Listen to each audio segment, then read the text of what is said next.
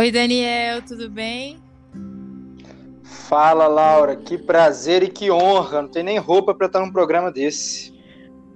Eu que não tenho roupa e o prazer é todo meu. Você está sendo o primeiro convidado desse recém-nascido podcast e é muito bom te ter aqui para falar de um tema tão importante. Obrigado, é uma honra mesmo. Estou acompanhando seu podcast com muito interesse e vamos com tudo. Depois quero ser lá no canal também. Vai só marcar de um jeito que dê para a gente gravar à distância por enquanto. Mas é isso, Dani. O tema de hoje são disciplinas espirituais, oração e leitura bíblica. E não tinha ninguém melhor para falar desse tema do que você, que foi uma pessoa que pegou muito no meu pé com essas duas coisas. É... E algumas pessoas interagiram com a gente mandando algumas perguntas, e uma delas eu vejo que muita gente faz sobre leitura bíblica, que é por onde começar? Qual o livro melhor para quem está começando a ler a Bíblia agora, para quem nunca teve hábito de ler a Bíblia? E eu queria que você falasse um pouco sobre a importância de, de a gente ter esse hábito de ler a Bíblia e desse essa dica de por onde começar. Então, vamos começar pela importância. É, a gente tem um hábito de leitura bíblica importante, uma leitura bíblica sistemática, é, é importante para a gente ter uma visão do todo das Escrituras. Se a gente tem uma visão é, desde Gênesis Apocalipse de todos os acontecimentos, de toda a disposição, a gente tem um, um alimento maior para a gente entender e levar a nossa vida de fé de uma maneira mais tranquila e que consiga recorrer àquilo que Deus efetivamente disse, não aquilo que a gente pensa que ele disse ou pensa que ele está falando com a gente, evita a gente de cair em muitos erros. Então, a importância da leitura bíblica em si tá, é a gente recorrer ao alimento que Deus colocou para nós, da revelação das Escrituras, e a gente crê na, na Bíblia como palavra de Deus com autoridade, sem erro, suficiente para que a gente tenha uma compreensão daquilo que Deus quer que a gente compreenda. A gente não precisa, por exemplo, recorrer a revelações diretas, a profecias, por mais que isso, isso ajude, não é essencial para a nossa caminhada de fé. Então, é, a Bíblia é o nosso alimento espiritual. E quanto mais a gente conhece da Bíblia, melhor a gente está alimentado, mais fácil a gente crescer na nossa caminhada de fé sem estar suscetível a erros que podem ser narrativas interessantes, mas não são narrativas verdadeiras, né? Então, dito isso, por onde começar? Tem, é, já pensei de maneiras diferentes. Pode ser que eu estou falando isso aqui hoje, daqui a pouco eu, eu discordo. Mas eu acho que para quem está começando, para quem nunca leu, nunca teve contato com a Bíblia, por exemplo, uma pessoa que não uma vivência de igrejas cristãs ou que está começando a, a se interessar pelo cristianismo, eu recomendaria começar a ler pelos evangelhos, porque o evangelho, a pessoa de Jesus Cristo, a vida e a obra de Jesus Cristo são as coisas mais importantes da Bíblia. Então eu começaria por aí.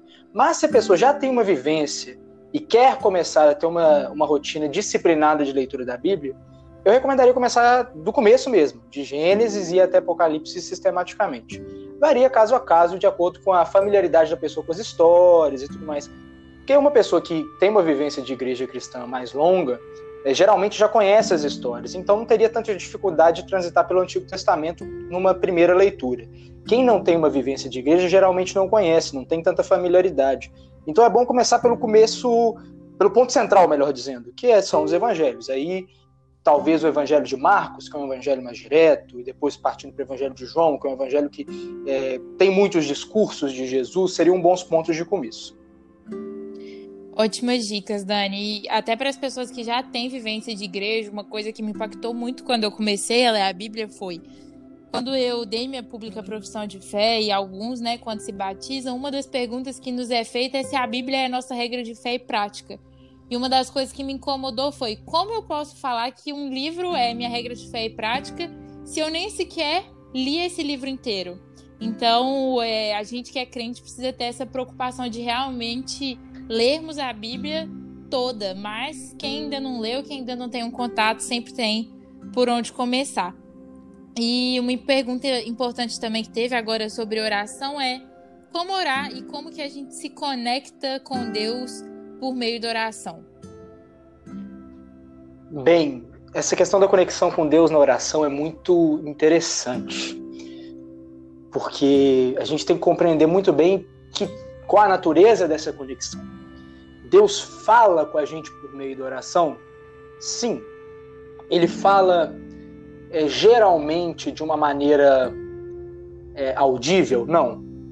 Ele fala com a gente por meio da oração de muitas maneiras que são algumas vezes muito sutis, geralmente são muito sutis. Então, essa conexão com Deus não necessariamente envolve um diálogo como nós estamos acostumados. É uma tem as sutilezas e nuances bem específicas. Mas a conexão com Deus não é necessariamente no sentido de estar é, ouvindo audivelmente ou recebendo mensagens claríssimas de Deus o tempo todo. Porque a gente é, sabe que não é bem assim que a vida de oração desenrola para a vida dos cristãos na média, né? Assim, ao longo da história, é muito raro disso acontecer e quando acontece, não acontece sempre. Então, conectar-se com Deus por meio da oração começa uma jornada de fé. Eu separei um texto aqui para ler com o pessoal, sei que o pessoal que te acompanha é sempre um pessoal muito informado, um pessoal de alta qualidade, e não, obviamente não está querendo saber a minha opinião e também não a sua, mas saber o que, que é, Deus está dizendo com relação aos temas. Então tem um texto que eu gosto muito, sei que você também tem uma afeição por esse texto também, certamente, porque é um texto que é o texto lá de Hebreus 11, no versículo 1, que fala: Ora, a fé é a certeza de coisas que se esperam, a convicção de fatos que não se veem. Então, a conexão com Deus por meio da oração, talvez de maneira ainda maior do que em qualquer ambiente da nossa vida espiritual, da nossa espiritualidade, da nossa vida devocional, se dê por meio da fé, que é exatamente isso: é você estar convicto, você estar certo, você estar é, convencido de que existem fatos que não se veem, ou melhor dizendo, que existe uma pessoa soberana sobre todas as coisas, que tem o controle das situações, que influencia diretamente aquilo que acontece com as nossas coisas, com a nossa vida, né? Que ela, essa pessoa existe. Essa pessoa, Deus Trino, Deus Pai, Deus Filho e Deus Espírito Santo, a existência dessa pessoa e compreender isso dessa dimensão, ainda que a gente não consiga ver, é o essencial para a gente se conectar com Deus. Então, a fé é o elemento essencial para a gente se conectar com Deus. É essa convicção, essa certeza de que existem coisas que nós não vemos. Isso, para a dinâmica da oração, como disse, é especialmente importante. Por quê? Porque a oração, é, via de regra, é coisa de maluco. A gente está conversando, a gente está falando com alguém que a gente não vê. Então, conectar-se com Deus, o elemento essencial para conectar-se com Deus por meio da oração e não transformar a oração em uma coisa simplesmente coisa de maluco, é você acreditar que você está falando com aquele que tem controle sobre todas as coisas. Acreditar e confiar que esse que tem todo o controle sobre todas as coisas tem um grande interesse pela sua vida e que tem a possibilidade e que tem, na verdade, todo o controle sobre para interferir nas situações da nossa vida, nas situações da nossa alma, é, com todas as nossas questões. Então, acho que conectar-se com Deus por meio da oração tem esse elemento essencial. Fé, e fé aqui compreendida é, como uma certeza que envolve acreditar e confiar é, acerca de uma pessoa e de fatos relativos a essa pessoa, de que há um Deus soberano que controla todas as situações, que influencia todas as situações e que tem interesse naquilo que a gente está falando com ele. É, e aí a oração se torna simplesmente falar com Deus, né? Que às vezes as pessoas acham que necessariamente tem que ter um ritual, que a gente precisa aprender a orar. Mas tem uma coisa que até eu aprendi muito com a minha irmã, é que para Deus a gente pode se abrir, falar o que a gente está sentindo, como é que desde as coisas que a gente considera grandes, importantes, mas as coisas que a gente considera triviais no nosso dia a dia, de que nesse relacionamento com Deus, de conversar com Ele, Ele também se importa com essas coisas e às vezes a gente nem sente algo, né? Que a fé não está relacionada a sentir, mas a ter essa certeza que Deus se importa, por mais que a gente não o veja, por mais que às vezes a gente não o sinta, mas que ele nos conhece e se importa com a nossa vida. Eu acho que isso é muito importante também da gente ter essa convicção, né? Sim, com certeza. É, essa visão descomplicada da oração que você falou é muito importante a gente ter. É a gente entender que não há fórmulas, não há métodos que sejam mágicos. Isso aí vem de uma carga muito. Aí eu não estou criticando necessariamente é, quem faz isso, ou a origem, tem coisa boa nisso. Aquela carga meio litúrgica de organização, de oração impressa, de oração escrita, como muita, o exemplo mais claro disso é o que fazem do Pai Nosso, né, de se tornar uma, uma oração recitada. E oração não é necessariamente ter as palavras certas, mas é ter o coração certo, né? Você está diante de Deus com fé, falar com Ele, é expor sua vida diante dele, é, com sinceridade, com honestidade, é, sem tentar esconder as coisas de Deus. Eu acho que é, é isso também é fundamental para a gente se conectar com Deus. É a partir de um coração que tem fé, você levar a oração de uma maneira descomplicada, sem tentar ficar é, enganando Deus ou escondendo de Deus aquilo que realmente está acontecendo dentro do seu coração. É para falar tudo mesmo. Ele já nos vê. A única coisa que ele nos pede é que a gente fale aquilo que ele já vê em nós. É verdade. E dentro disso, duas pessoas fizeram a mesma pergunta, que é como fazer a oração deixar de ser uma mera obrigação, uma mera tarefa, uma coisa que a gente faz antes de comer ou antes de dormir, e realmente ter uma vida de oração, né? Esse ser um momento de comunhão com Deus e não simplesmente uma obrigação, às vezes até penosa no dia. Como que a gente faz para tirar essa carga de a oração não ser só uma tarefa a ser cumprida? não tem muito segredo nessa área, não. É orando mesmo. É você dispondo no seu dia tempos específicos de oração. Como que a oração é vista como uma obrigação penosa? Quando é, nós não, pelo menos assim, o caminho em regra é este. É quando a oração não ocupa dentro da nossa rotina um espaço, não, sei, não diria adequado, mas um espaço ade é, vai adequado mesmo para o propósito dela. Por exemplo, dentro dessa perspectiva que você falou, é, muitas vezes quando a oração é, é, tratada dessa forma, eu oro antes das refeições, eu oro antes de dormir, eu oro quando eu acordo, oração como uma coisa que você faz enquanto está fazendo outras coisas, realmente ela é tratada como uma obrigação penosa, como um ritual. Mas uhum. Né, eu não diria nem que é uma obrigação, mas como um ritual. Para que a oração pare de ser um ritual penoso e se torne. Nunca vai deixar de ser obrigação. A Bíblia manda que a gente ore. Então, é mandamento, é obrigação, não tem jeito. Não tem jeito mesmo.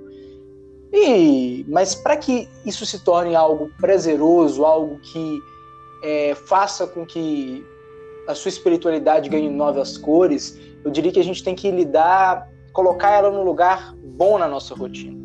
E as recomendações de todo mundo que leva uma vida de oração é bacana, positiva, é que a melhor hora do dia para orar é quando você acorda. Antes de todas as coisas, eu sei que para muitas pessoas é complicado, porque é sempre preferível a gente dormir o máximo que consegue e acordar uhum. no laço para fazer exatamente o que você precisa fazer antes de sair de casa.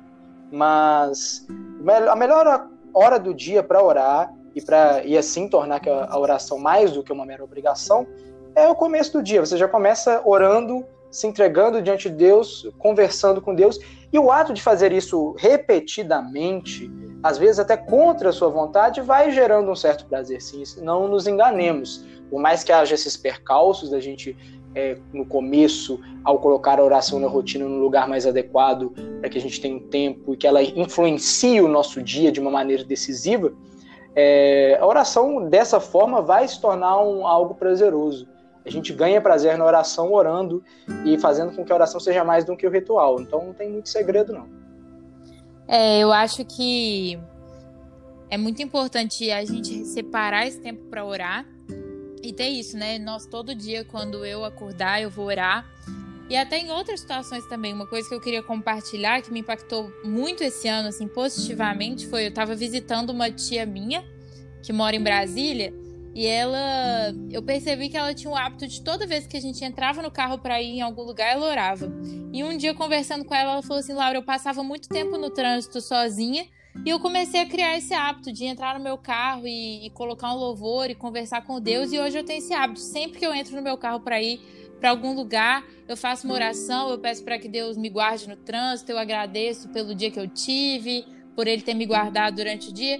E aquilo me impactou muito por ser uma rotina, um hábito dela. Eu via que ela constantemente oferecia a Deus gratidão por, pelo dia dela, ou enfim, pelo que a gente estava indo fazer, ou pelo que a gente tinha feito. E ela tinha essa rotina de oração. E a gente pode ter isso, assim, pela manhã, essencialmente, mas em outras situações também, e colocando essa ora a oração em, em vários momentos do nosso dia, para que a gente constantemente lembre de falar com Deus e de estar conectado a Ele, independente do que a gente estiver fazendo, né? Sim, e o que você falou de, dessa questão da sua tia, eu achei muito interessante, a questão de aproveitar o tempo para o exercício das disciplinas espirituais. E aí, levando para uma outra disciplina que a gente tratou aqui, que é a leitura bíblica, é, eu tenho esse costume também. Eu faço estágio ali na região do Santo Agostinho, na zona centro-sul de Belo Horizonte. Eu moro na, no Sagrada Família, zona leste, né? Então eu tenho, eu não tenho carro, é, não tenho carteira de motorista, então meu trajeto de ida e de volta é de ônibus. Eu vou para a faculdade de ônibus, da faculdade eu subo com alguns colegas para o estágio e volto do estágio para casa de ônibus também. Agora, durante a, a quarentena aqui, eu estou fazendo home office, mas em regra é isso. Então, a maneira que eu encontrei para ter um tempo maior de leitura bíblica, sendo que eu passo fora de casa das sete da manhã até as sete da noite, chega em casa ainda tem que resolver um monte de coisa, estudar e tudo mais. O tempo que eu encontrei para ter um tempo maior o, jeito que eu encontrei para ter um tempo maior de leitura bíblica é ler no ônibus. Aí eu vou lá, eu uh, sento na cadeira do trocador quando tá livre, ou depois que passa para essa sete, que aí o ônibus esvazia para caramba, eu sento e vou ler a Bíblia. Então a gente tem que aproveitar é, aquilo que a Bíblia fala de remir o tempo, comprar o tempo de volta, usar o tempo com sabedoria para a gente exercitar essas disciplinas espirituais. E numa cidade com trânsito truncado como Belo Horizonte e as outras cidades grandes aqui é, do Brasil e do mundo, que muitas pessoas que vão ouvir esse podcast é, também enfrentam essa questão no trânsito, é uma ótima maneira, enquanto você está preso, seja no ônibus, seja no carro, é, exercite as disciplinas espirituais, para que você aproveite esse tempo para crescer é, espiritualmente também. Teve uma pergunta aqui também, se. que a gente já até respondeu um pouco, mas uma pessoa perguntou se para orar eu preciso necessariamente ler a Bíblia? Olha, é uma pergunta muito interessante. Por quê? Aí vem outro texto que eu gostaria de falar com vocês, que está lá em Atos 6, no versículo 4, que é uma, quando ocorreu uma situação na primeira igreja cristã da história, a igreja em Jerusalém, que havia um problema de assistência social, havia pessoas pobres que não estavam recebendo devida assistência, e os apóstolos tomaram uma decisão. Não, essa questão da assistência social é muito importante, tem que ser tratada de maneira séria, mas não é o principal da missão da igreja. E eles falam, assim surgiu o ministério dos diáconos, como está lá registrado em Atos 6, vale muita leitura. E os apóstolos falaram que os, os diáconos ficariam responsáveis por essa questão social da igreja e eles, os apóstolos, a liderança constituída da igreja, é o modelo que foi replicado depois, apesar de não ter a mesma autoridade dos apóstolos, mas por meio de pastores, mestres, presbíteros, enfim, a nomenclatura que foi utilizada, eles falaram lá em Atos 6,4 que a missão deles era a seguinte: quanto a nós, nos consagraremos à oração e ao ministério da palavra. Aqui a gente tem o que é fundamental para a vida cristã o que é fundamental para a igreja, o que é fundamental para um cristão, o que é fundamental para a sua espiritualidade, coloque nos termos que quiser.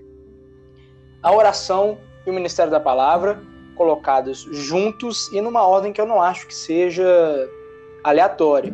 Então, a oração tem um lugar de preponderância e logo em seguida da, do, do ministério da palavra, da, da importância do ensino, do estudo das escrituras, vamos colocar assim de uma maneira mais prática e devocional. Então, é possível orar sem ler a Bíblia? É assim, para você ter uma dinâmica de oração boa, você vai precisar ter uma dinâmica boa de leitura bíblica, você vai precisar conciliar as duas coisas.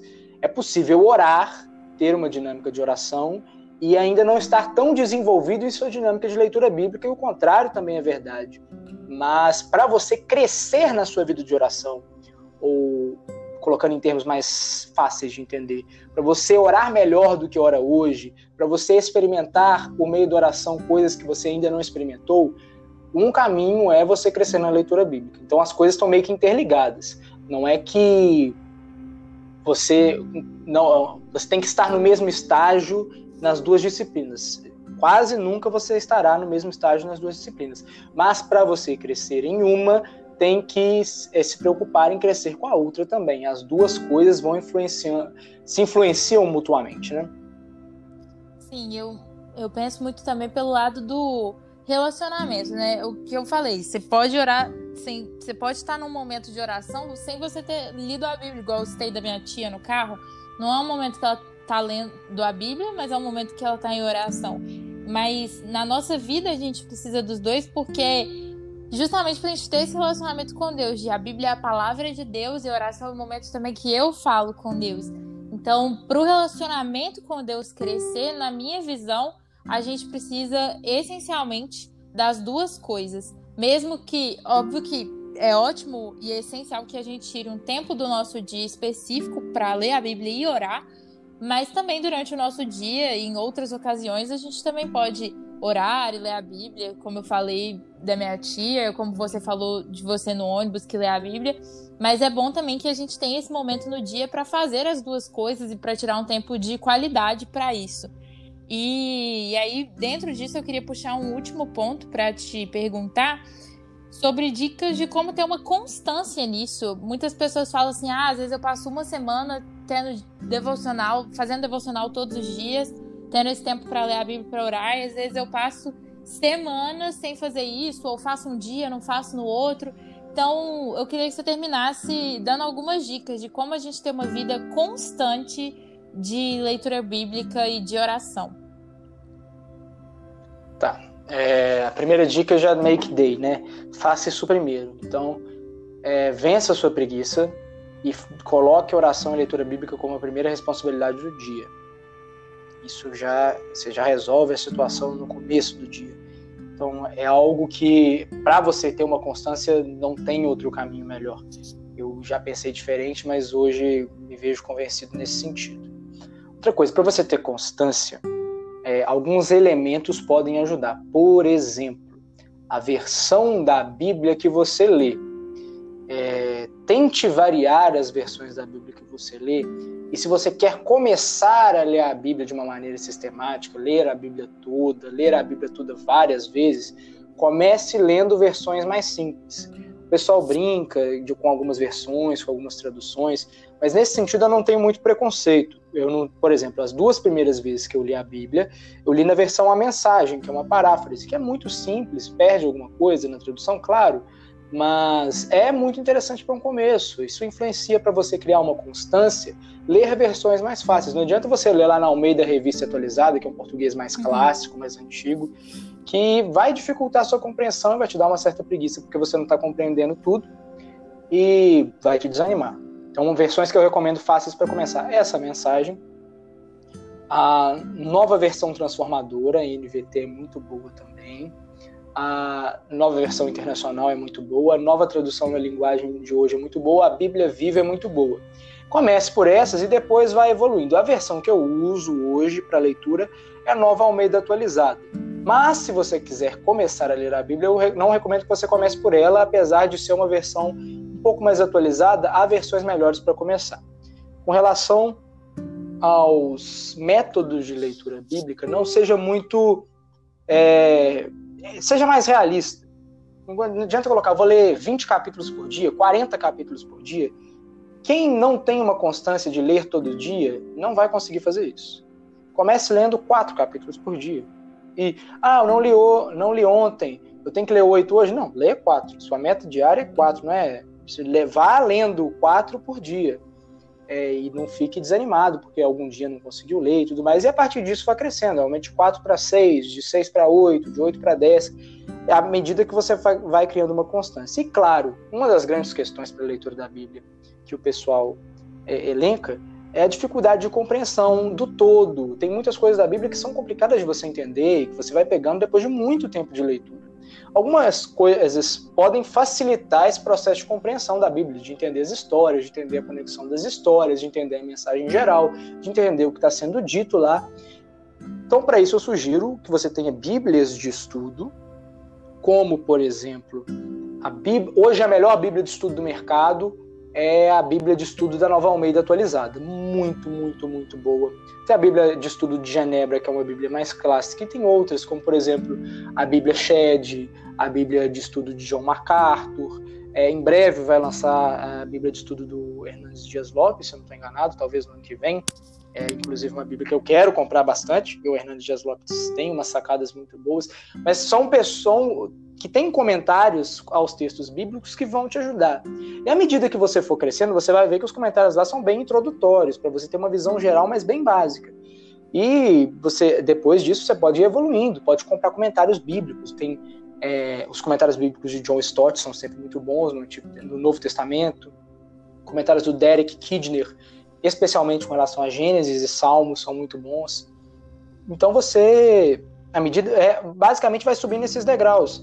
E é bom você ter um material de apoio para você entender que aí você não vai desanimando. Você entendendo as coisas, vai vai te dar um ânimo, sabe? Você descobrir coisas novas na Bíblia que você não imaginava, você fica, poxa, que legal, nunca podia imaginar que isso estava acontecendo aqui nesse texto que eu já li algumas vezes, nessa história que eu já ouvi tantas vezes. Então, ter esse material de apoio, Bíblia de estudo e bons comentários bíblicos. Ah, comentários bíblicos do Hernandes Dias Lopes também são muito bons. É, ajuda, dá um ânimo. Então, eu pensaria assim: uma boa versão para começar, métodos realistas e um bom material de apoio. Isso para ajudar na constância, levando, em consideração aquele negócio de que eu falei de colocar isso como a primeira coisa do dia, já ajudam muito a tentar desenvolver uma disciplina maior de leitura bíblica. E para oração servem as mesmas coisas. É, colocar isso em primeiro lugar no dia, converse com pessoas que tenham uma dinâmica de oração boa. Existem várias pessoas nas, é, nas igrejas evangélicas, nas igrejas cristãs, que têm uma caminhada de oração muito boa, que podem te dar dicas converse com pessoas assim, é, leia bons livros sobre oração. É, tem uma série do. Acho que é E.M. Bounds, que é o nome do autor, se eu não estou enganado. Vários livros sobre oração que podem te ajudar também, te dar uns, uns insights muito legais. Então, para oração também vale as mesmas coisas. Busque material de apoio e tenha boas pessoas a quem se espelhar, em quem se espelhar. É, uma, duas dicas que eu gostaria de deixar que, que funcionam muito para mim. A primeira é sobre constância. Esse ano foi uma meta que eu coloquei de ser mais constante com a minha leitura bíblica. E uma coisa que tem me ajudado é eu estou fazendo um plano de leitura bíblica que eu tenho que marcar um xizinho ali no que eu já li. E isso me ajuda muito porque eu consigo observar, às vezes, óbvio, eu sou humana, tem dia que eu não leio, às vezes eu esqueço, enfim, alguma coisa acontece, eu ainda estou crescendo nessa constância de leitura bíblica e de oração e ter esse o calendáriozinho lá da leitura bíblica que eu tenho que fazer tem me ajudado muito. E outra dica sobre o material de apoio que eu vi recentemente no Instagram de alguém e eu já usei eu gostei muito. É um site que se chama Biblioteca Bíblica e ele tem muitas referências legais, comentários, às vezes explica o contexto. Então, quando eu estou lendo alguma coisa, por exemplo, João 1, é só digitar no Google João 1 e Biblioteca Bíblica, que vai para um site bem legal, que tem algumas alguns comentários, alguns apoios também que podem ajudar pessoas que querem começar a entender mais sobre a Bíblia, mas ainda não não tem outros materiais ou não compraram outros materiais ainda. É uma dica bem legal e a dica principal é comece, né? Comece a orar, comece a ler a Bíblia, não, não fique esperando você se tornar um uma pessoa super constante na leitura bíblica ou uma pessoa que ora muito bem nos seus padrões, mas comece sempre porque Deus é um Deus pessoal que quer se relacionar conosco e a gente cresce no nosso relacionamento com Deus através dessas disciplinas espirituais. Isso aí. Dani, muito obrigada por ter gravado esse podcast. Nós conversamos bastante. Acho que esse é o maior podcast que eu já gravei. Mas o papo foi muito bom. Acho que vai poder ajudar muitas pessoas, como foi ótimo para mim também. E é isso. Muito obrigada pela sua participação e espero que a gente possa repetir mais vezes com outros temas, talvez.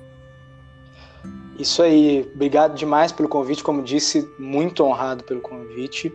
É, espero repetir isso também, como disse, já fazendo o meu merchan, lá no meu canal no YouTube, Daniel Câmara, para a gente estender essa conversa também sobre disciplinas espirituais, sobre tantos outros assuntos que a gente pode conversar, daria conversa para mais de hora. Obrigadão, viu, Laura? Eu que agradeço. Confiram o canal do Daniel, que os vídeos têm uma faixa de cinco minutos, que é bem mais curto do que esse podcast. Vocês vão aprender bastante também. É isso, Dani. Muito obrigada. E Jesus te abençoe. Para quem está ouvindo, até a próxima também. Tchau, tchau.